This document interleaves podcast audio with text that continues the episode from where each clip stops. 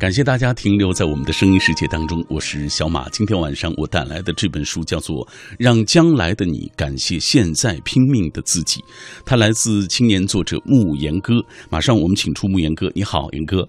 哎，你好，主持人。嗯，呃，跟我们的听众朋友来介绍一下这本书吧。其实今天有朋友说了，说这个名字好像。曾经也看到过，其实现在书名有一点点这个雷同的，还还比较多啊。其实这也不算问题了。给大家讲讲为什么要写这样一本书来。哎，当时因为就是嗯，觉得很多年轻人很迷茫，很想奋斗，但是又不敢，不愿意走出去，就是嗯。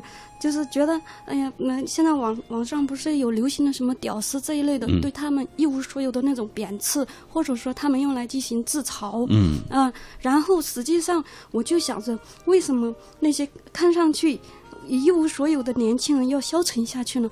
实际上，这个世界是一无所有的人创造的，嗯，而不是那些已经取得成功的人可以享受的人创创造的。没错，没错。所以说，我就想借这样一本书给大家一个。嗯，就是让大家去敢去造自己的梦，嗯，而不是说沉溺于自己的那种啊胆小谨慎里。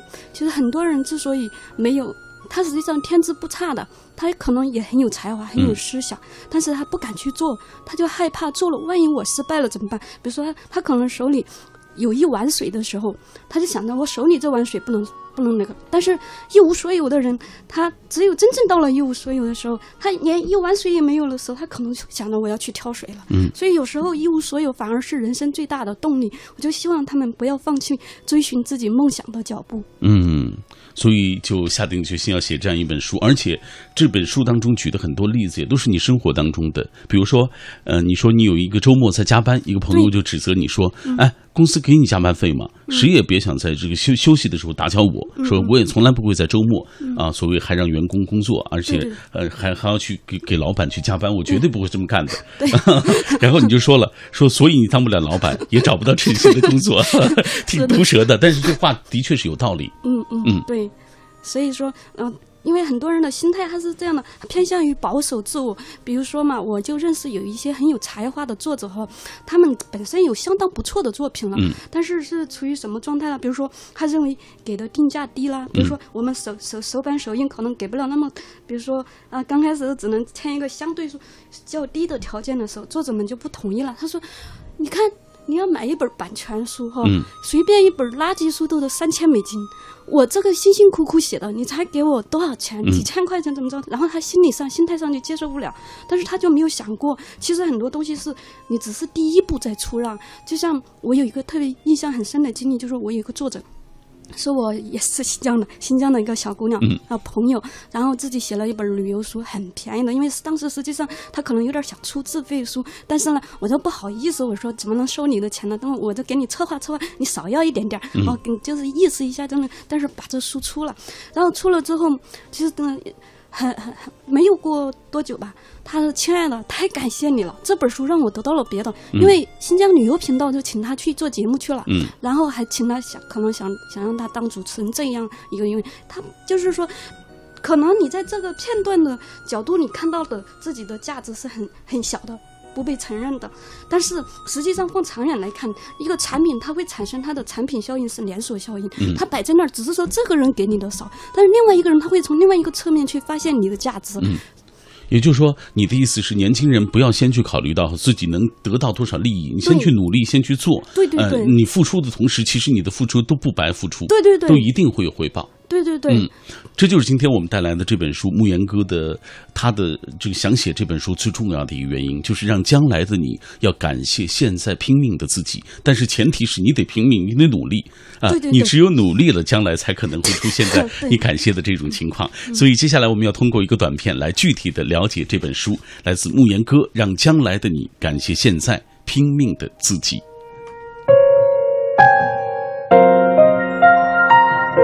每个人都在玩命奋斗，都在疯狂努力，你还好意思迷茫堕落吗？比别人多一点努力，你就会多一些成绩；比别人多一点志气，你就会多一分出息；比别人多一点坚持，你就会多一次胜利。你要坚信，每天叫醒你的不是闹钟，而是心中的梦想。为了不让人生留下遗憾和后悔。我们只能努力地抓住一切改变生活的机会，一点点不引人注目的努力，一点点不轻易放弃的坚持，一点点与众不同的思维，都将会是你交换明天的筹码。对每一个在艰难日子里勇敢前行的年轻人，唯一应该努力去超越的人，只应该是昨天的自己。让将来的你感谢现在拼命的自己，是一本催人奋进、教人方法、引人前进的正能量励志经典。努力让今天过得有价值，才更有可能实现明天的美好。努力让今天过得有价值，才更有可能让明天过得更加的美好。这是来自这本书当中的一些经典的语言啊。呃，我们也通过这样的方式进一步的了解了关于这本书的一些相关的情况。来自于牧言哥，让将来的你感谢现在拼命的自己。接下来，言哥，咱们给大家介绍一下这本书，它分为呃几个章节，然后这个章节它大致都是描述了什么样的一些内容，从哪些方面来阐述所谓拼命，所谓将来才能够有所成就的这样一个呃大的概念。啊、这本书一共分七个章节，嗯，然后嗯，主要是想从呃，一是从那种思维模式，希望大家有一个正常的，就是不要用表象去看，就是说，比如说啊呃看。看到别人的成功的表面嗯，而是看到成功的本质。第二一个就是说，呃，改就是重新调整自己固有认知，因为我们实际上我们是在社会背景下教育起来的，但是整个社会背景的三观和正常的逻辑思维是有所背离的。嗯。在这个时候，我们就要重新去建立自己的认知结构，因为我们是传统的封建社会转移过来的一个呃，形成一个家长包办制，包办制，所以年轻人们他开始没有什么独立能力，没错啊，并且让你干什对么你就干什么，对他也没有呃主观能动性，所以我们就是要让他去了解一个，就是说你原来受到的教育学学校和家里都没有告诉你的东西，我们这里告诉你，然后希望你去重新调整自己的认知结构，接受最真实的世界，然后相信这个世世道是天道酬勤，嗯而不是说懒人可以不劳而获。嗯嗯。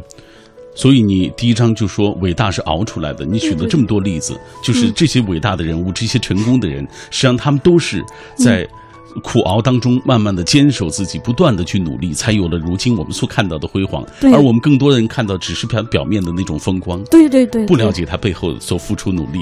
第二部分，你说到成功学中的一些成功的方法，对这些成功学之所以被万万千千的人所效仿，一定是有有他一些其中一些成功的一些方法的啊。第三部分，你说从来没有太晚的开始，对，什么意思？就是说，其实就像有一个美国有一个老奶奶叫摩西奶奶，嗯她八十多岁才开始画画，但是依然是通过自己的呃坚持执着和努力画出名来了。嗯就是说，当然可能呃从来没有太晚的开始，实际上还要加上努力。就说你努，只要你愿意重新定位自己，那么你就永远可以比现在过得好。当然，我们并不是说任何事情都任何时候都不晚，比如说。呃，牙牙学语肯定在呃，如果说一个人到了成年还没有受过说话训练的话，他可能那个呃就学语言天赋就会受到限制，就肯定是不能那个了。所以说，这个只是说相对于过去的自己，我们在未来永远可以变得更好，并且只要我们相信自己去，你愿意去努力，就一定能够好的超过我们想象。嗯。然后第三部分、第四部分是没有伞的孩子只能够努力奔跑，就像刚刚呃牧言哥所说的，嗯。就是什么时候开始都不算太晚。嗯，呃，人呢，他在不断努力的过程当中啊，你努力的奔跑是唯一你所选择的。对对对。如果你的身上没有一些凭借的话，你只能靠自己。对，就是没有伞，就好比没有保护，嗯。没有依靠，就只好比如说，我们现在有很多年轻人，他们嗯。总是羡慕，总是说别人嗯他们家嗯。特有钱，对对对。他他爸妈对。啊本身就给他攒了很多钱，或者说做生意，对。大家总看到这样的问题，或者某某是高官的孩子，嗯对。是是不是是不是官二代、富二代等等这样的。对。其实你没有看到，就是说，如果你们要大多数我们绝大多数的人，其实还是靠个人奋斗成长起来的。对嗯，好。嗯，这是第四部分内容。第五部分叫每一份成功的后面都有爱的力量。所谓爱的力量，怎么理解？是这样的，嗯，李老师，我讲一个我自己的亲身经历嘛，嗯就是呃，我记得小时候哈，呃，小小时候我，嗯，我我在家里其实经常挨揍的孩子。为什么？嗯，因为我爸爸妈妈感情算是比较差的，哦我们家的孩子基本都挨揍。然后有一次，因为那时候大家，嗯、应该是八十年代末，呃，不是九十年代初，一九八几年嘛。那个时候，其实我们我是住在一个偏远的农村的，那出生在那儿的，所以家庭条件也是比较差的，经常为这种物质困扰而怎么怎么着。所以我们小孩是没有零花钱的。我妹妹有一次就偷了偷了几块钱，嗯，然后被我爸爸知道了，非常生气，就要把他的手剁了。哦，呃，当时我妈妈拦都拦不住，怎么着都拦不住。然后，呃，我爸爸说，如果今天嗯没有什么的话，就让你变成一个残废，不让，就说你不能在人品上有瑕疵呀、好。然后，其实我平时很怕我爸爸，我一见到他我就浑身在抗一般颤抖。那天看到妹妹的手要被剁了，我说：“爸爸，你不要砍妹妹的手，嗯你砍我的手吧。”然后就在那个很很很颤抖的把自己手举过去让他砍我，然后我爸爸就发呆了，他说：“嗯，没有想到平时这么懦弱的你，哦，打又不合群又不说话的怪物，竟然还这么有担当力。我在想，哎，其实我之所以敢这样，只是因为我不想我妹妹受苦而已。嗯，出于对她的爱，对对对，就是说所谓的呃勇敢和和和那种奋斗坚持之后，一定有爱，爱是因为他能够产生责任心，没有爱是绝对不会有责任心的了。嗯，所以说，这就是要表达有要有爱的那种。所以在这部分当中，你也写到了很多啊，嗯很多人的故事，他们因为呃承受了一种就是所谓爱的一种感召和这种支撑，所以他们才做出了非常多的这种嗯，让我们看来非常成功的一些成绩吧。嗯，对对对第六章叫做“将来的你会感谢现在拼命的自己的”，就是经过了一系列这么多年的这种努力啊，嗯前面的这种书写之后，你会说到，就是说现在回想起过去的那些拼命啊，那些那些努力来，其实。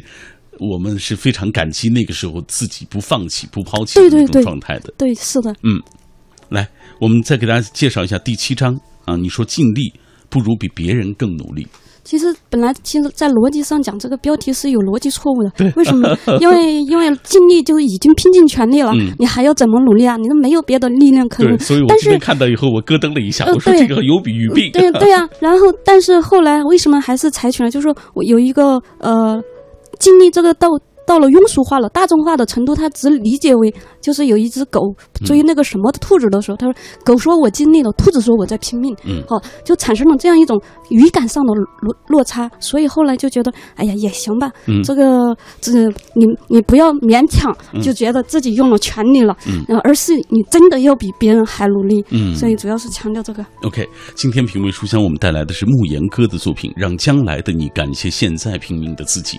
刚刚我们通过牧言哥自己介绍，你就会知道他的一些相关的故事。从小生长在一个非常贫穷的落后的小山村里，呃，在这个父母的争吵当中 成长起来，然后慢慢的走出那个小山村，来到大城市里读书，然后一点点的寻求属于自己的路。现在是在做出版工作啊，因为呃，他刚才也举了好多例子，都是指他年轻的作者啊，他在辅导这些年轻作者的过程当中，和他们共同成长的过程当中总结的一些故事。呃，今天他走进了我们的直播室，为我们带来他的这部最新的作品《让将来的你感谢现在拼命的自己》。你会发现在这样的一些写作者的身上，他们有可贵的品质，就在于他们始终不放弃生活赐予他们的这些啊、他们迎接着生活赐予他们的所有的一切，但是不放弃自己心中的梦想。以下我们透过一个短片来进一步了解慕言哥他的写作和他的人生。作者慕言歌，作家、翻译、心理咨询师，思想上的女汉子，文学界的好姑娘，心理世界的疗愈师，喧嚣浮世的思考者，行走在心灵深处，受过伤，流过泪，却依旧选择做一个温暖的人，在薄情的岁月里，越来越执着地相信努力奋斗的意义。作品包括在薄情的岁月里深情地活着，人生有多残酷，你就该有多坚强的。今天在节目进行的过程当中，有很多朋友在跟我们保持紧密的联络。微信、微博当中有很多人在说自己的故事，说听到我们的嘉宾牧言哥分享的这些故事，他们内心的一些感受。我们来给大家读几条。阿言说，刚刚嘉宾牧言哥所说的摩西奶奶的故事啊，我也听过。他说，就像嘉宾所说的，我们现在开始还不太晚啊，所以我也是每天都坚持去读书、听节目、锻炼身体。他说这样的收获也很多啊。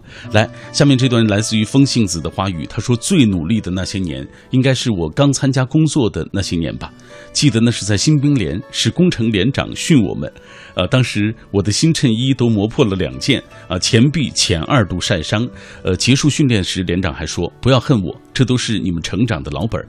其实，嗯。确实，经过了魔鬼训练的我们，还怕什么呢？结果是年年五好战士，选送上了军校，当了好医生。退休之后，我还当好了志愿者。现在我作为一个好听众，这位阿姨每天都来听我们的节目啊，她也去参加我所主持的小马阅读会的活动啊。谢谢阿姨啊。来，呃，下面是霹雳肖，呃，霹雳肖现在生活当中遇到了困难，我们来看一看。他说：“我很迷茫，我在一个国企做着自己不喜欢的工作，只因为要一个稳定的生活。”他说：“我毕业两年了，挺郁闷的，感觉要被逼疯了。”呃，这个他说，但是呢，又不得不要喜欢现在的一些工作，为什么呢？就觉得好像，因为其他的工作还没有更好的一个能够提供给你保障生活的这样一个工作，所以现在还得做好。木言哥，如果是你，你现在处于他的情况，你怎么办？啊，如果是我的话，我会权衡我现在的家庭情况。嗯，如果说家庭允许我叛逆的话，我会选择为了梦想去不顾一切的。但是如果说家庭条件，比如说父母在那里的话，我就想着我有没有代替梦，就是说另呃刺激梦想。比如说，我可能做不了我最想做的事，但是我做我次想做的事，能不能安静的在这份工作里，比如说每天的日常琐碎里，呃，哪怕写点自己喜欢的东西。发泄自己的情绪，到最后实际上积累起来，你会发现，从过往的积累里，你能重新总结一套东西。到这个时候，你你就并不会觉得你当下那种东西是必须要不可忍受的了。主要还是看自己所处的情况。嗯。根据个人的情况来选择啊自己未来的那个出路，但是不管怎么说，你处在哪种状态当中，都不要放弃努力。对对对，放弃自己对于梦想的那个追逐。好，OK，以上就是上半时段的品味书香，马上要进入广告时段了。广告之后，我们会继续请出牧言哥来分享他的最新的这部作品，让将来的你感谢现在拼命的自己。稍后我们再见。你在别人放荡不羁的年纪当中，精打细算的算了整个青春，买高仿的鞋包、衣服，努力的想融入你向往的那个圈子，生怕别人说你生出身寒门，如此这般拼命，但是还是没法接受你，于是你很自然的变得仇富，变得愤世嫉俗，但是你从未想过自己的原因，就是你的不自信让所有的人都瞧不起。气质这种东西，我想靠的不是名牌的堆积，是对自己的态度。始终努力的人，他们终将拥有让人艳羡的成绩和气定神闲的气质。这是今天晚上这本书带给我的感受。今晚的这本来自于慕言哥，让将来的你感谢现在拼命的自己。这本书从心理学、方法论和人际交往等等各个方面，全面的帮助读者认清和，呃自己和面前的这个世界。这本书以精炼的法则和通俗易懂的故事剖析成功的本质，让大家在青春的迷茫当中找到自己努力奋斗的意义。那今天晚上为了更好的为大家介绍这本书，我特别请到了这本书的作者慕言哥走进我们的直播室。在我们的节目进行的过程当中，很多朋友也就通过微信、微博的方式啊，跟我们分享。呃，我们今天晚上这个话题，在这本书当中，作者写到了一段话，他说：“与其担心未来，不如现在就好好努力。只有奋斗，才能给你安全感。”我们请大家说一说你最努力的，或者说你呃自我感觉奋斗最多的那些年吧。啊，经过那样的一些努力，你有怎样的一收收获？大家通过微信、微博就可以跟我们一起来分享。这样，严哥，接下来咱们看一看大家的留言。很多朋友对呃说到这一点都特别有感触啊。来，燕子他说最努力的那些年，应该就是高三那些年了啊。呃，那个时候班主任对我们来说，也许以后再也没有什么可以让你像现在这样单纯的为了一件事情而去。拼尽全力，现在所做的努力都是为了高考。现在到了大学，才发觉高三真的是自己最拼的，也是获得知识最多的一段时间啊！那段时间，你甭管是填鸭式的还是怎么样的，对，它的确是你最艰难的一段时间，最努力的一段时间。来，呃，齐峰的峰，他说：“我不羡慕别人的收入，因为我知道他日日夜夜的艰辛。我也不羡慕别人说走就走的自由。我也知道他为了这份自由，一定付出了一些代价。对他说一切都是有代价的。对无论你是财富、事业还是自由啊，走在人生路上的我们，不攀比、不抱怨、不计较，多包容、多理解、多付出。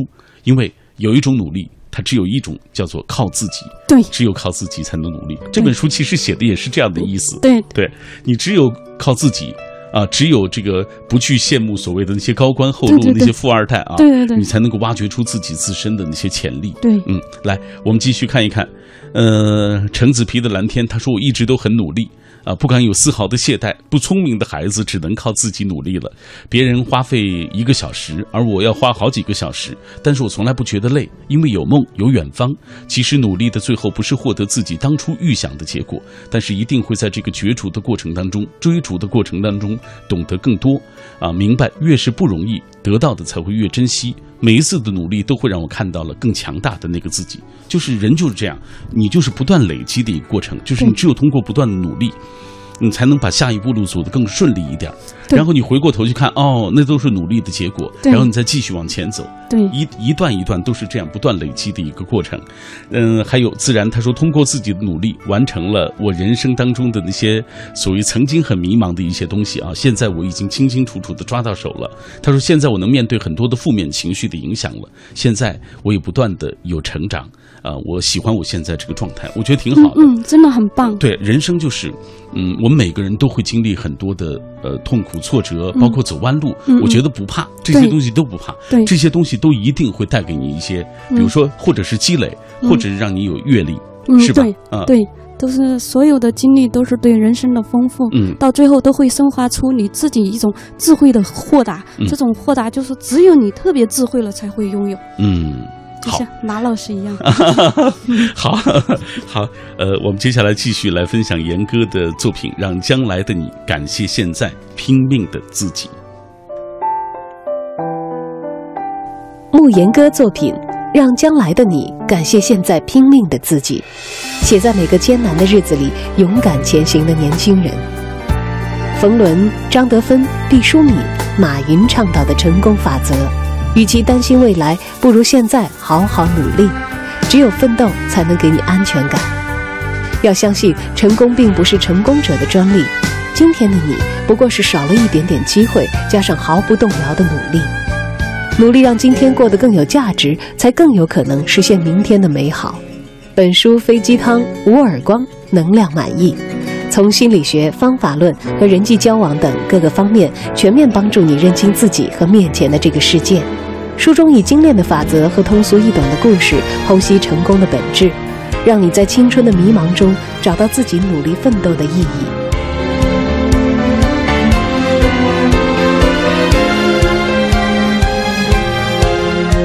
接下来我们继续请出牧言哥。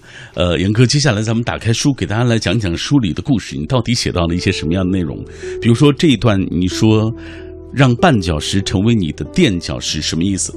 啊、就是有些东西在呃，你遇到了一些挫折，如果你呃不去，你不接受它，不适应它，它就会成为我们的人生的阻碍。但是如果我们接受了，去适应，然后再去重新寻找努力的方法和策略，那么这个可能就可以变成一种对我们一另外一种成功的支撑。所以说，就可以把绊脚石变成我们的垫脚石。嗯，然后，这其中有一些你也举了一些例子，给大家讲一讲吧。就纽约州长，好像是盲人州长，这位大卫·帕特森，我没记错的话，是吧？对，他是这样子的，呃，他出生在纽约西南的布鲁克林，长期生活在纽约的哈哈哈姆哈罗姆黑人居住区。非常不幸，就因为三个三个月大的时候眼部就感染了，然后左眼几乎就完全失明，然后右右眼近乎失明，然后人生的记忆就只有黑暗。嗯呃，好就好在他爸爸是个知识分子，然后看到自己孩子这么怎么着，也没有说抛弃他，而是心疼他，还下定决心，觉得孩子已经多灾多难了，我们要给他更多的爱。嗯所以说他他又想了想。怎么样给他正常的成长？因为他本身就比别人缺陷有重大的缺陷，他但是他想，如果说要让他像一个正常人的一样生活，那么就必须把他当成一个正常人来看待。嗯所以他就说，呃对这个孩子虽然是个近乎失明的孩子，但他没有把他当成一个失明的孩子来说，我要给你拐杖，我每天怎么着，他嗯就是让他独立去成长。然后到了上学的时候嘛，呃，其实学校是不收的，所有人都想想你眼睛一个盲人，对、嗯，对，是很难照顾的，所以。呃，那个，嗯、他父亲也差点妥协，但是一想到孩子如果从此都被贴上盲人的标签的话，就又又人生就，呃，可能成了另外一种真正的无法挽救的一种惨剧了。嗯所以他还是不甘不甘心嘛，然后就嗯。倾家荡产的去去找学校，嗯，把他那个呃那房子也卖了，然后在另外一个城市叫长岛的地方，然后呃找到了一个愿意收他孩子的学校，就是正常的学校。不过他只能待在正常的班级里试读，而不是像正常孩子那样拥有那种学生的资格。他只是在那儿试读。嗯嗯嗯、为了这个孩子，他们又搬到了长岛去定居。然后，其实对于帕特森来说，上学真的是一个很大的挑战。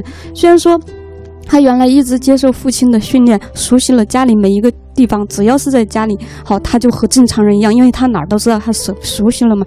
但是在学校就换了新环境，开始那熟，而且学校比家里大，环境还行，所有的那个都是对每生活的每一个细节都对他是一场艰难的挑战。嗯好，他非常非常痛苦，经常就是说遇到这些时候，呃，一个人悄悄躲在被窝里哭泣，他肯定会面面临别的孩子的那种歧视呀，然后他自己比如说看不清什么，呃，时不时碰倒啊、摔跤啊，然后或者甚至还出其他各种洋相啊，他的生活要比我们正常人艰难十十十，可能不是十倍，是无数倍，我们嗯想象不到究竟有多艰难，所以。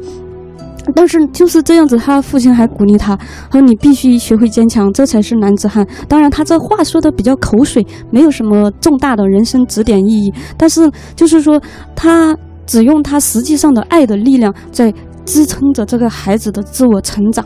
然后这孩子那个视力很弱嘛，很很大的字都要看很久才能看清楚，所以阅阅读像不像我们可能一目十行，甚至就像像我这种老手读书的话，有有的就是一秒钟五百字儿都知道他写什么了。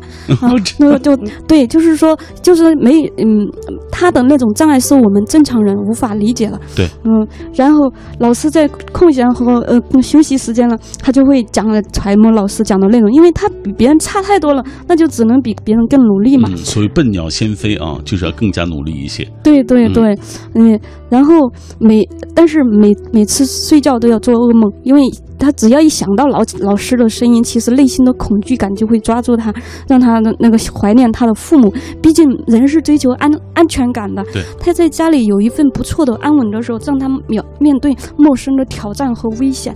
人如果本来人的人是视觉是来完成一种安全感确认的，嗯，如果你没有那个东西是很难得到确认的时候，是，你就呃其实你就缺乏了安全感、啊。对对对，就好比我们下楼梯一样。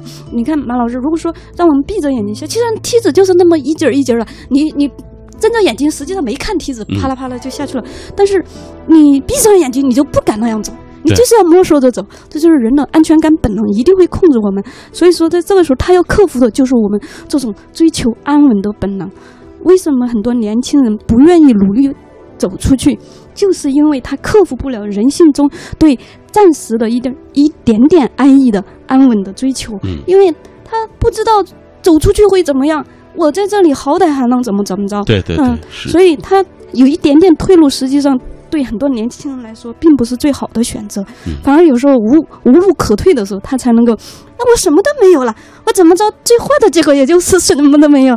那么这次坏的结果，我就能够变变得好一点的时候。嗯这个时候他就更愿意去努力，好像，然后他因为特别努力的学习嘛，所以身体就搞得很差。因为，嗯、他这种人又不能进行嗯体育什么体育课，因为看不见。然后还有有有一次，呃，被拖着去上了体育课，还摔倒在地上了。然后，所以所以说，他每天为了克服这个东西，他想着怎么样来熟悉这个环境，又怎么样让自己在身体上达得到一个强化的东西。所以，他又自己去加入了学校的篮球队，还跑马拉松。然后，他要慢慢的就练出了结实的肌肉，每天也能保持比较旺盛的精力了。然后，老师和同学们发现这个孩子是同学校里最。最活跃的学生，连他的优秀连正常人都比不上，呃，然后就觉得很不可思议。因为他既他既不使用导盲犬，也不用拐杖，还不戴黑色墨镜，嗯。外表看起来就跟正常人是有点近视的人差不多，他的近近距离就是因为长期的训练哈，他努力的嗯克服那种也先天的局限，到后面可能各种训练和什么之后，他都能够勉强在近距离里里看到别人的长相了。他还常常跟自己说朋友跟朋友们说，呃朋友们说过的话，他们自己都记不住了，他还记得记得住，就他记忆力非常好。对对对对，其实。生活中我们也看得到很多不少天生残疾的人都获获得呃活得特别艰苦，但是还是有像张海迪或者霍金这种人，因为他们都接受了自己的缺点，然后才适应了精彩的人生。也就是人 人只有说，比如说，也马老师，假如说我突然今天我眼睛瞎了，嗯，哦，那么我可能就会不接受这个事实，或者我我。呃，我就会想着命运怎么这么对我不公平？对，啊，怎么会？呃，我这辈子没有做什么亏心事儿，为什么让我遭遇这样一件事情？然后你又永远会去责怪这个，然后永远都沉溺下去。但是如果我很快适应过来，哦，我就是瞎眼就是一个事实，我必须去接受。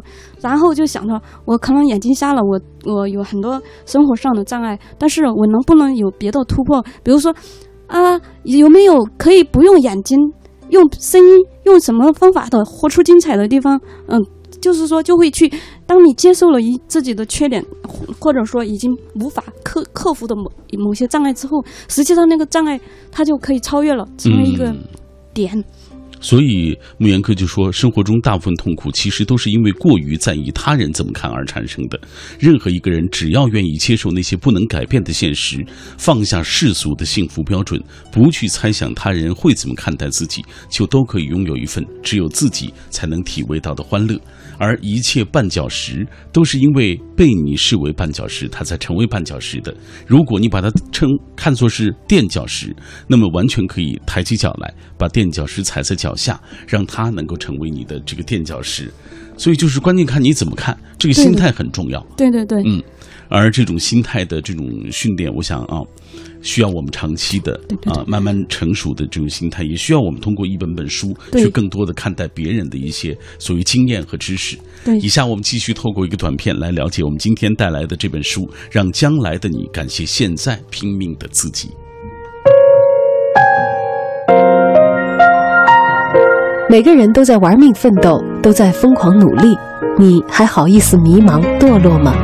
比别人多一点努力，你就会多一些成绩；比别人多一点志气，你就会多一分出息；比别人多一点坚持，你就会多一次胜利。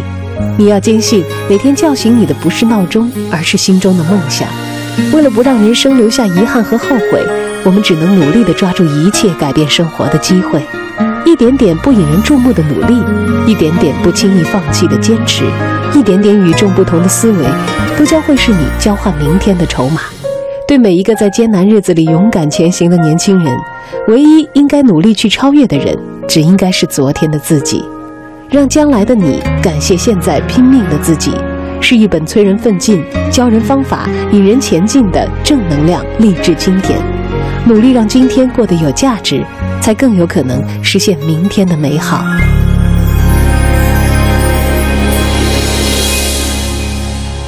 努力让今天变得更有价值吧，各位。今天我们带来的这本书来自于慕言哥啊，叫做《让将来的你感谢现在啊拼命的自己》。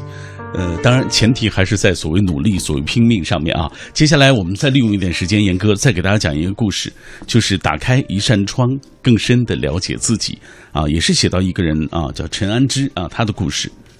然后这。嗯，就是说，陈安之说，这世界上一定有人比你丑、比你矮、比你学历低，各种都比你差，但是成就却超过了你无数倍，这是为什么呢？中国有差不多六万个亿万富翁，平均年龄三十七岁，百分之九十五白手起家，其中有你吗？比你成功一百倍的人，比你聪明一百倍吗？没有。如果你想拥有智慧并获得财富、爱情、事业，如果你只想用三个月就嗯。彻底改变人生，就一定认真看一下下文啊！当然了，他介绍了，就是说，人百分之九十五的人不是呃是不愿意花时间找方法，或者找到了方法，然后不去执行，就会嗯导致的就是说啊，要么成为追追随者，要么连追随者也做做不了，成为一个什么？其实很多时候，呃，成功有时候就是一种。呃，自我其实还是所有的励志书都在讲自我突破。嗯，就像我原来做书是思维格局特别狭小的，那个时候就想着找那种呃很很小的作者，因为他们稿费低嘛，呃不不敢找大作者，觉得大作者一定要价很高，一定会呃不搭理我，不聊我，各种的嗯怎么我。